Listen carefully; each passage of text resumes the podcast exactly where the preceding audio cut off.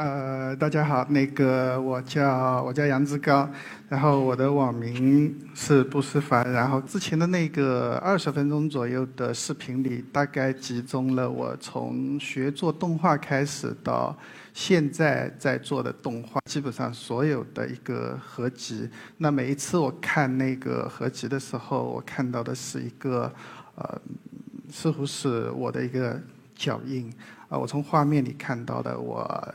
一步一步，呃，在进步、在变化的这么一个过程。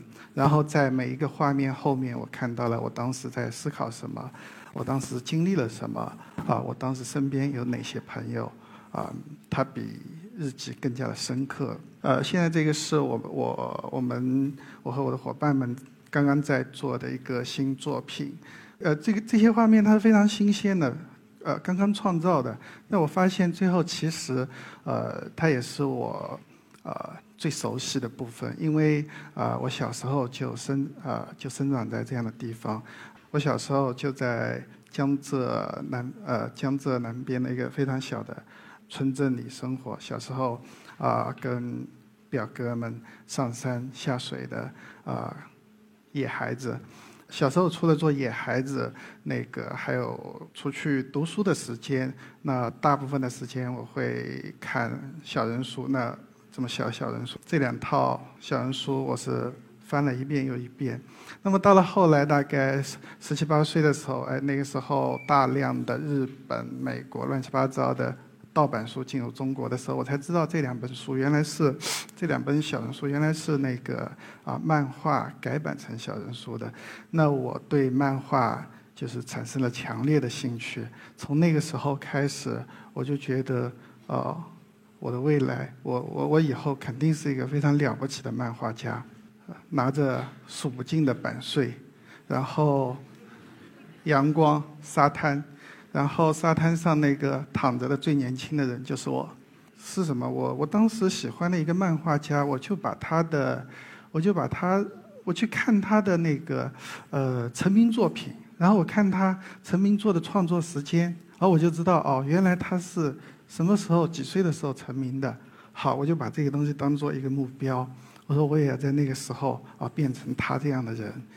但是所有的随着时间的进进程，我发现呃，我的生活周边没有任何变化，但是我看到我在不停的接近那个地方，接近那个我以为我可以到的地方，然后哎，有一天我发现我的年纪跟那个年纪已经一样了，但什么都没有变化。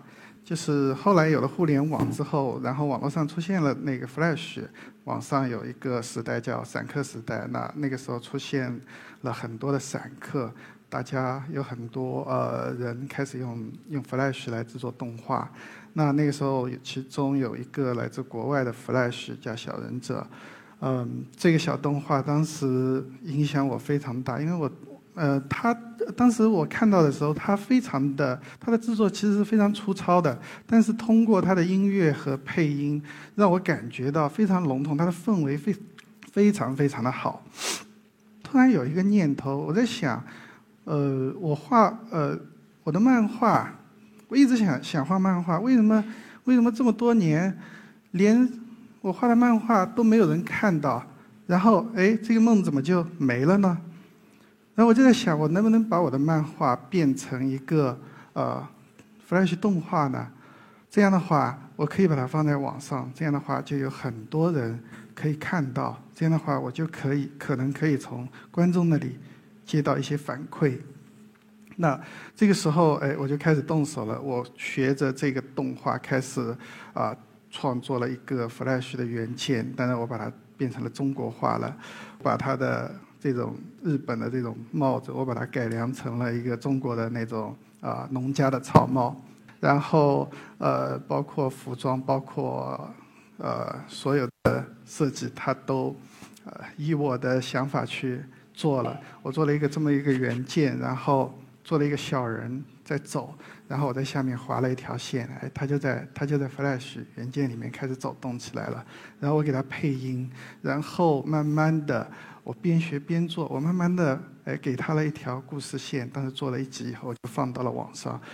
那那个那个时候虽然没有多少人，但是我第一次就是从我画漫画开始以后，第一次真真正正的感觉到了观众观众跟我有了互动，那那个感觉其实非常好的，虽然也没有多少人。然后那我就继续做，做了两三集以后继续放往上放，然后哎人越来越多。那之后我就会跟打了鸡血一样的，白天上班，那时候我在我在上班，然后晚上做动画，然后哎做了一个多月大概，然后一共做了将近半个小时的动画，呃，做了七集的左右的样子，然后啊一股脑儿就把它放在网上了。那当时其实，在呃散客那个时代，这个片子还是有得到了很多很多。很多人的支持，就看那些评论的时候，我感觉到在那个屏幕的背后，他们真的是睁大了眼睛，然后哎很兴奋的看完，然后还希望我往下做。那段时间啊，我我自己感觉我的虚荣心得到了极大的一个满足，然后嗯，整天就觉得有点飘飘然。当然，就是也是因为用力过猛了，那么呃。我想，我想，我决定应该要休息一下，然后，但是休息了一段时间，重新再去拿起来要继续往下的时候呢，呃，我发现我的审美已经往上走了。这个时候，我不再满足于之前非常粗糙的创作，然后我开始画的更加的细致，但是呃，画着画着以后，我发现工作量大大的增加了。这个时候还有其他的问题接连的出现，呃，就是不停的在阻碍你，就是好像很难继续做下去。呃，举个例子，就是呃，我我想找我的朋友配音，但是因为我是个南方人，而我的朋友也全是南方人，我我是从那一次，我是真真切切的，我对南方的普通话失望透顶，然后。然后，然后你你你幸好通过网络还认识了几个北京的朋友，那通过他们哎帮我配了几个角色。当真真正正我我我往下再继续做的时候，当有新的角色出现的时候，我居然会卡在这个地方，因为没有朋友帮我配音了。然后，当然一想到哎努力一下吧，或许你能找到这，再能找到一个呃北京的朋友帮你配。但是我想你。角色当新的角色又出现了，我一想，我南方的朋友，我就很失望。然后我就觉得不，这个事儿好像很难做。然后呃，还有其他，我当时我也觉得 Flash 慢慢的在没落。当视频开始起来的时候，遗憾可能是最美好的。那我当时就断了，我就没有再继续放。那当时可能在网上，他把这个动画推到了呃。网络十大遗憾动画的之首，这就是我的第一个作品，呃，黑鸟的一个前世今生。然后呃，但是这个作品它给我带来了非常多的，让我让我认识了非常多的朋友。虽然我没有在做这样的事情了，但是在后后面很长的一段时间里，就是每一年都有都会冒出来一些人来找我，来问我为什么没有做啊，或者干嘛，然后还在鼓励，然后还一年、两年、三年、四年，一直一直是这样子。那我觉得他们就是我今天还在做这样的事情，那肯定是呃。因为他们在后面助力，零八年的样子，我就到了杭州，我开始真真正正的进入了这个动画的行业。我到我刚到杭州的时候，我以为我是很懂的，但是我一到杭州，我才知道动画根本不是我理解的那样。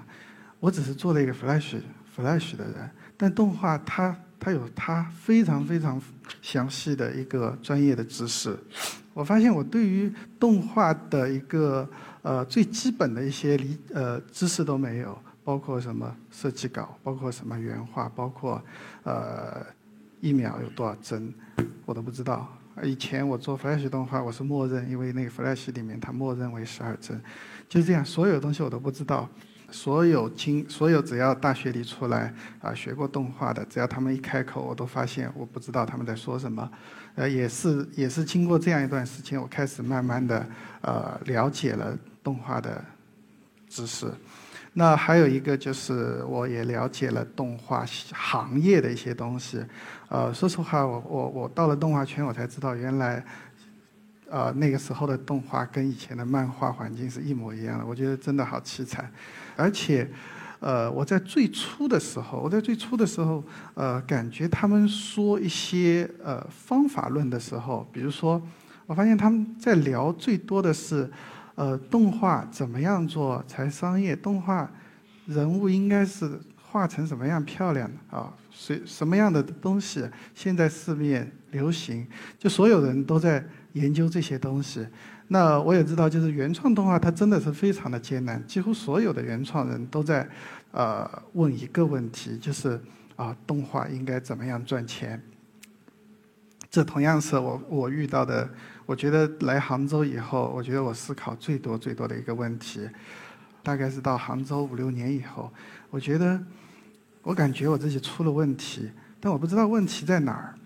呃，我感觉我的生活，呃，我的工作。还有我的创作都出现了问题，那为什么我的创作，我就感觉这么别扭？我就不知道问题出现在哪儿。然后后来想，那就是你你你好像失去了方向，你不知道你你不知道你的动画该去到哪里，你不知道往哪儿走。然后每次创作，我觉得我并不快乐，就这种感觉。然后后来我一直在想，这到底是为什么？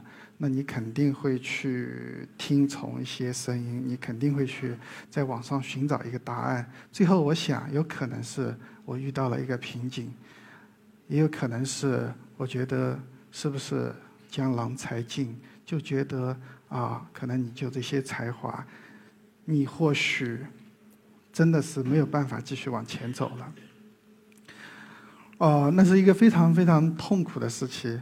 然后突然有一天晚上，我又回看我的起点的时候，我去翻看我黑鸟的时候，我突然发现，在那颗啊，在那个非常粗糙的画面背后，是一个非常非常纯粹的一个创作状态。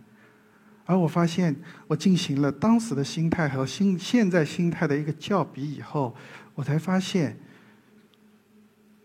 我不是遇到瓶颈，而是我现在背负太多了。因为我做任何东西，我都有一我都有一种目的性存在的，因为我想要更多更多的获得，而以前我没有这样的想法，是吧？现在因为你你可能需要呃思考团队，你需要你需要你需要让自己的作品更加的更加受欢迎，然后。以便获得利益，所以你比如说你去设计一个角色的时候，你可能会觉得，你马上就会什么，你就就马上会有很多的想法出现。比如说这个角色，你马上说，哎，这个角色美不美型啊？这个角色他适不适合小孩看啊？这个角色他是不是适合大人看？这个角色是不是太黑暗了？种种种种，它有一个我习惯性的一个审查机制。让我最初的很多想法就这样消失掉，而且你所有的想法都处于一种非常挣扎的状态。突然想到这个的时候，我突然有一种反抗。我发现我原来是被一种被一种自己的习惯和经验和知识给束缚住了。因为你不停的学习，不停的知道，你你来到杭州，你你是一个很无知的人，你像一块非常干燥的海绵一样。毫无选取的把所有的信息往身上找，然后最后，呃，你你你就受困于你的经验、你的知识。比如说，我们我自己因为害怕害怕犯错，然后是什么？然后最后你用你学到的经验，这些经验来自于社会，来自于啊身边的声音，它并不是我自己的声音。然后用这些经验，你再去审视你的创作。这个时候，其实。其实它不是我本有的一些创作，我很痛苦。但以前不是这样，以前我想到我就做了。那这个时候我就处于这样一个非常难受的一个时期，啊，处于一个反抗期。那么也是这个时候啊，呃，我遇到了我现在的一个合作伙伴，呃，因为因为他出他出资嘛，是吧？所以我也，我觉得我也挺假模假样的问问他，我说你你你想要我做什么呀？他说我也不知道。他说你想做什么呀？那我说因为我因为我有一点点想要突破这种感觉，而且我觉得我有一点点，有一点点郁闷。我说我想做暴力，然后他说：“那你能不能再暴力一点？”我我突然觉得就是有有，当你的当你有有。当你有脑残粉都可以成为你的投资人的时候，是多么快乐的一件事情。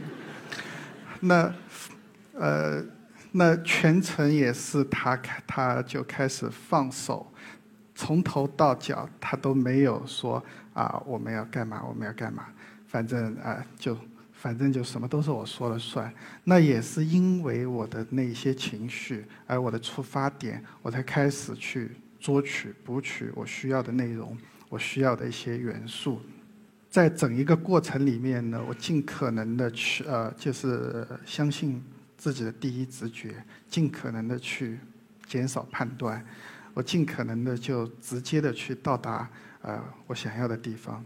然后，比方说啊，有一次我经过我的同事，我看到他桌子上放着一个他自己捏的一个呃小陶偶。呃，很简单，一个脑袋，一个身子，两个胳膊，一条腿，没有任何的内容。他在他的那个脑袋上画了两个眼睛。我当时瞥见的时候，我发现，我突然有一种感觉，我突然感觉到那个东西它是没有灵魂的，就是它，它放在桌子上，它桌子上的书，桌子上的桌子，任何的东西，那个东西它就跳出来了。我就感觉到它比桌子、比椅子更没有灵魂。那可能来自于。啊，因为它长得像是一个生命体，结果它没有灵魂，给我一种强大的一种心理感受。但是那个东西给我的感觉是让我不太舒服的。然后我确实马上迅速的又又开始思考，这样的东西到底适不适合？因为很多人看了可能会觉得不舒服。我在反问自己，这到底这东西到底好还是不好？然后我马上卡断了，就我说不，它肯定是好的。他肯定是有感的东西，他可我我觉得我有感受，别人也会有感受，这样我就会去做它。这是呃黑花生里面的一个叫花生人的设计，他们哎，我觉得可能不剧透了，咱就说到这儿。我们我们在那个北京和。上海啊，不是上海，北京和杭州做了两场试映会。那这个角色是人气最高的一个角色。我当时在做的时候，其实我就加入了一些很黄的东西。然后，然后确实也会想，就是，嗯，你动画片嘛，你能不能，你能不能这样或者干嘛？那我我也是会很很正常，就会思考这些东西。那这一次我也是一样，啊，我不管，我觉得我蛮感兴趣的，我觉得别人也会感兴趣，我就这样子去做。没没想到，我觉得，我觉得北京和杭州的呃观众还挺都恶趣味的，就就这是得呃得到证明的。那还有包括暴力，包括一些东西。那这一次我是撒开手了做，那做到最后，其实啊结论还是我觉得做原创，你最好是能够找到可以投资你的脑残粉，是不是？还有其他许许多多乱七八糟的角色，那有一些我自己也非常喜欢。回到回到最开始，其实我走了这么多呃，走了这些年，我进入这个动画的创作的这些年，我感觉动画就像是一片森林，然后我就感觉自己带着一种好奇心走到了这个森林里面，然后啊，我在森林里面好奇害怕。遇见朋友，去感受很多酸甜苦辣，然后甚至你在森林里可能会迷失自己，然后你又想着办法的去挣扎，去找回自己。然后我就看到了那个小孩儿，然后我看着这小孩儿在这个森林里边慢慢的长大，然后我就觉得，我去看他的眼睛。我发现他已长大，已经长大成人了。我在他的眼睛里，我看到，依然看到，他刚刚进入森林的时候，他的眼睛的那个充满了好奇心，那个样子。那个时候，我自己也觉得很感动。然后，呃，我，我来自森林，我终会消失于森林，啊。我会留下，我会留下一场经历，在这个经历里面，是不是会遇见你？好，谢谢。